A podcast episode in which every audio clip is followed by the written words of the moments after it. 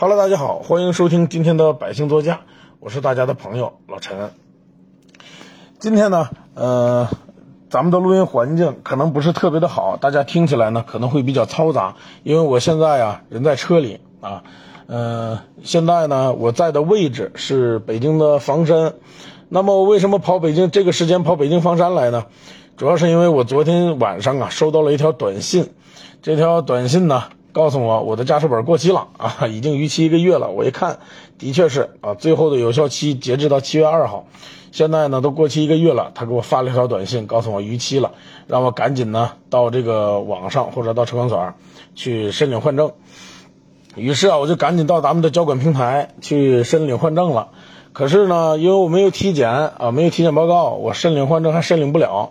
于是啊，我就在网上查了一下，距离我最近的。啊，北京的能够做这个驾驶驾驶人体检报告的医院啊，于是我就来到了这儿啊，北京市房山区的这个大石窝镇，呃，乡镇卫生院，哈哈，这是一个乡镇卫生院。然后呢，我现在坐在车里。呃，我的眼前是一片玉米地，所以说这个地方呢，我也是第一次来啊，还特别有意思。其实，就是北京的农村嘛，我感觉跟我们那儿的农村呢没有什么太大的区别，啊，这是给大家交代一下。我这儿我这身边呢，呃，什么都有。我后边呢是一条公路啊，总是过一些大车，所以咱们可以能听到时不时的有大车呼啸而过。然后我旁边的树上呢有几个知了在不断的叫啊，因为今天天气也比较热。好了，交代清楚呢，咱们就今天打开今天的主题。呃，上次我们说到呢，以后我们的节目啊，可能除了会说一些汽车消费维权之外，我还会为大家讲一讲当下热门的车型，其中啊会包括我对一些新能源车型的看法。那么在讲这些车的时候呢，我会从它，我会主要从它的价格趋势，这些车值不值得购买，呃，从哪个区域购买比较便宜，这三个维度来给大家讲解分析。大家呢也可以在我的评论区跟我一起进行讨论。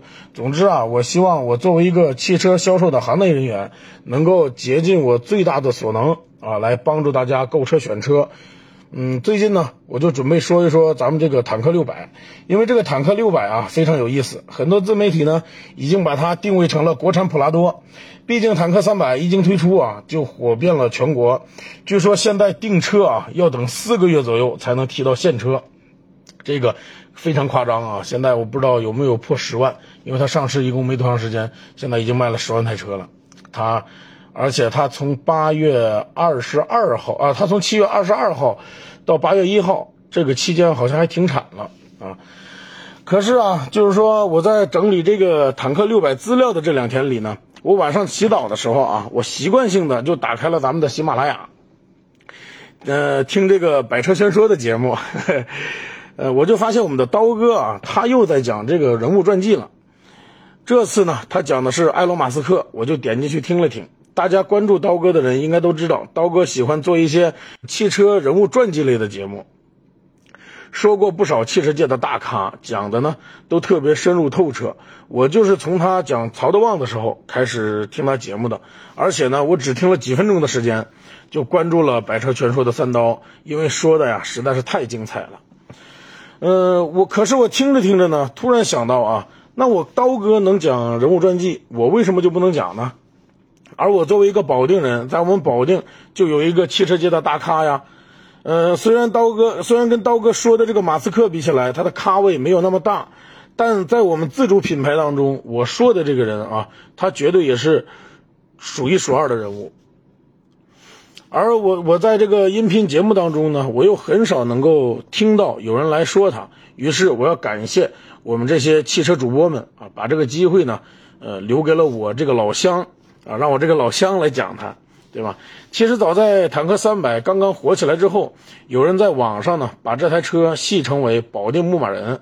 我深感自豪的同时啊，就有过一个念头一闪而过，但是呢，我没有想过真的去讲，因为我在听刀哥讲人物传记呢，呃，看到大家都特别喜欢听，我就心里痒痒，自己就想试试，所以呢，今天我就壮着胆子讲讲看，希望大家呀。能够喜欢听，啊，呃，说了这么多啊，下面我们进入到真正的正题。说起魏建军呢，如果不是特别关注汽车的人啊，可能并不知道他是谁，因为这个车企老板呢有点低调，也就最近几年才开始在媒体面前抛头露面。啊，那虽然老板很低调呢，但是我要说到他们家的产品，是像什么长城汽车、哈弗、魏派、欧拉，还有最近刚刚火起来的坦克三百，那这些车你一定不陌生。而且呢，长城旗下的车型啊，它的命名方式也比较独特。比如说，哈弗初恋、哈弗赤兔、哈弗大狗、欧拉黑猫、白猫、好猫，呃，坦克三百、坦克六百、坦克八百，这些车都比较有特色，对吧？这些名字呢，嗯，起名的字的时候啊，非常的讨巧。那么这些车呢，在他们的各自的细分领域都取得了不错的成绩，相信这与他们的新颖的命名方式啊有着一定的关系。毕竟这个做法呢，刚才我说了非常讨巧，它非常的讨好年轻人，对吧？而年轻人呢，又是当下汽车消费环境中，呃，中低端车型吧主力的消费人群。对吧？现在基本上咱们年轻人买车，基本上，嗯，都是咱们自己说了算啊。父母呢，只是给那么一点点意见。如果是他们掏钱呢，可能他们的决定权还大一些；如果他们不掏钱，或者掏一小部分钱，可能他们也就参与一下意见。到最后买什么车，拍板权还是在咱们手中掌握着，对吧？其实说到这儿呢，我就突然想到一个问题，大家也可以跟我一起想一想啊。如果是在二十年前，啊，年轻人那个时候年轻人购买力还不足。如果有一款车，它叫做哈弗初恋，它叫做马奇朵，那它的销量会不会像现在这么好呢？大家可以想一下。其实我认为是不会的啊，因为那个时候呢，有一定财力买车的人呢，都是一帮中年人，准确的来讲呢，是一帮中年男人，对吧？那么他们喜欢什么车呢？他们喜欢的是什么？虎头奔、悍马，啊，猎豹，呃，路虎，对吧？都是这些车。反正呢，这些车。就是说，当时的车呢，必须得充满它的名字，必须得充满力量感，这帮老板呢才会买单。那大家可以想象一下，他们可不可能开着一台哈弗初恋啊去工地上视察工作？可不可能开着马奇朵去自家的煤矿上指挥工人干活呢？我想那肯定是不可能的嘛。如今随着市场的变化啊，谁能够准确的定位市场需求？谁的产品呢，就会受到消费者的追捧。而今天我们文中的主角，现任长城汽车董事长的魏建军，就是因为当年的剑走偏锋，找到了准确的定位，才让长城汽车闻名全国的。这个魏建军呢，一九六四年出生在一个军人家庭，他的父亲呢叫做魏德义。一九八三年呢，放弃了北京户口，从部队转业，举家搬迁。回了他们的老家河北省保定市，注意啊，他是放弃了北京户口，回到了保定，相当于呢从一个一线城市回到了四线城市。咱们也不知道这个老先生有没有后悔过哈。但是啊，中国有一句古话说的也挺好的，叫做“何以解忧，唯有暴富”，对吧？可能呢，北京户口只是对于普通人来讲，呃，充满了诱惑力，而对于富人来讲呢，可能真的就是小意思了。反正啊，他是拿着部队给的几千块钱津贴，毅然决然的回到了保定，创办了一家设备制造厂，然后呢，又通过种种关系拿下了星火科技示范企业奖。当时呢，咱们国家有一个星火科技奖，嗯，这个获奖者呢，可以是企业，也可以是个人，但是必须得是对咱们的科技啊创新呢有过卓越贡献的个人或企业，才能拿到这个奖。据说呢，一个城市、一个省、一个城市只有几个名额啊，而且呢，就是说只有省级还有直辖市可以评定这个名额。所以说当时呢，这个星火科技奖应该是含金量也比较高的。呃，反正啊，他自从拿了这个奖以后呢，他们的企业就一路顺风顺水，仅仅几年的时间就发展成了保定的太行集团。那个时候啊，他的年收入就已经达到上千万了。所以大家听到这里呢，如果我说魏建军是一个不折不扣的富二代，应该没有什么人有意见，对吧？那么呢，有一个很行的老爸，魏建军呢从小就可以做着跟别人不一样的梦。但是我在查阅相关资料的时候，却发现网络上啊对魏建军二十六岁以前的记录很少。这也足以证明呢，作为一个富二代的他，相对来讲比较低调，起码跟现在的思聪不太一样，对吧？可是啊，网上有人讲了关于魏建军一个小时候的故事，说这个魏建军呢，从小啊就非常喜欢汽车。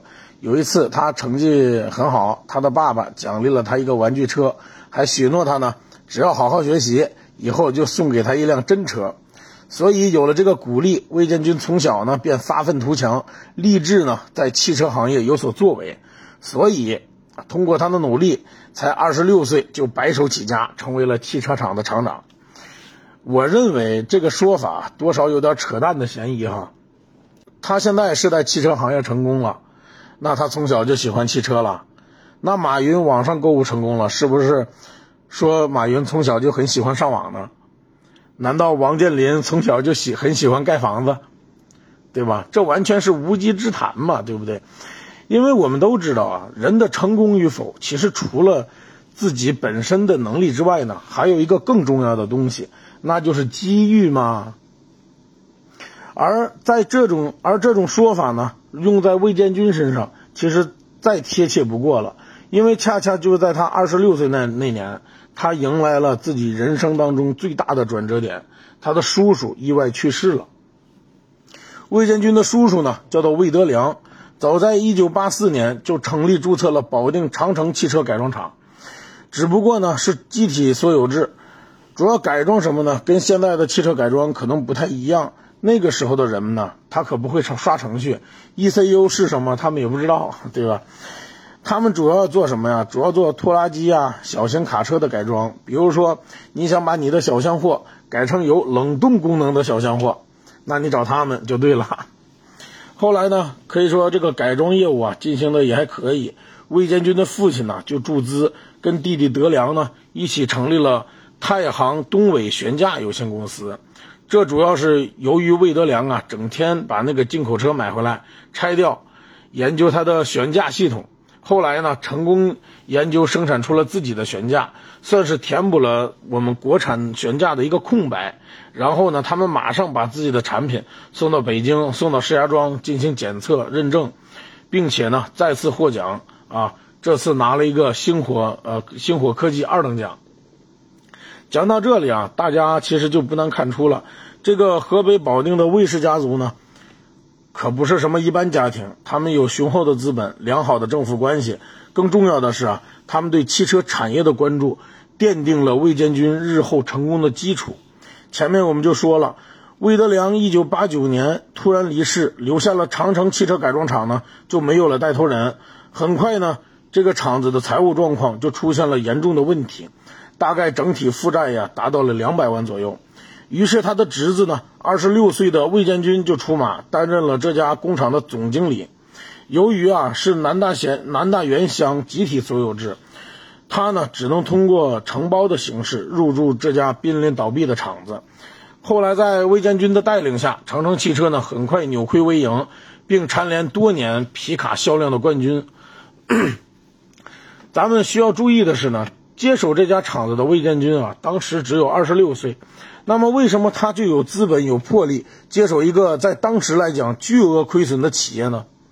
虽然在网上我没有查到相关权威的资料，但是根据一些人零零散散的口述，我可以断定，他当上这个厂子啊，绝对属于来自于家族的临危受命，而不是他个人的意愿。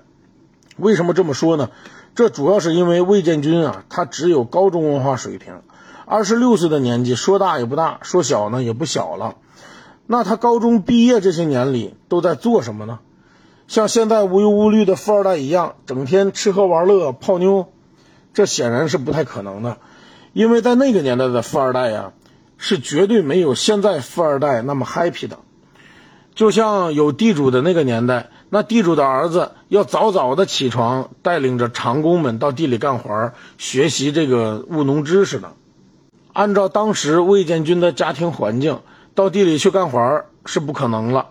但是呢，他绝对要到自己家的工厂里面去任职、去上班的，或者到一些分厂啊、一些小厂啊去做厂长。虽然他只有二十六岁，但是经过商人家庭的历练呢，他的资历跟眼光。早就远远超出了同龄人。那么，在此危难关头呢，自家叔叔辛苦创办的工厂濒临倒闭，而他又正是意气风发的年龄，他不上又还能是谁上呢？那么在他接手后啊，是怎么样一步一步的带领着长城汽车从一个乡镇企业发展壮大的呢？整个过程可以说非常的励志。如果我们有正在创业或者说工作当中遇到瓶颈的朋友，可以关注我们这期节目，相信呢会对你有很大的帮助。今天由于时间的关系啊，我们就先讲到这里。本期节目我们基本已经把魏建军的家庭背景交代清楚了。那么从下期节目开始呢，我就正式开讲魏建军的开挂人生和长城汽车的发展历程。在此期间啊，由于我要查阅核对。整理相关的资料，所以呢，我们还会在中间更新其他的音频节目。主要呃，关于魏建军呢，我们分三期或者分五期把它讲完。谢谢大家的持续关注啊！好了，呃，谢谢大家这么长时间的收听与陪伴。今天的节目呢，就先讲到这里，谢谢大家，拜拜。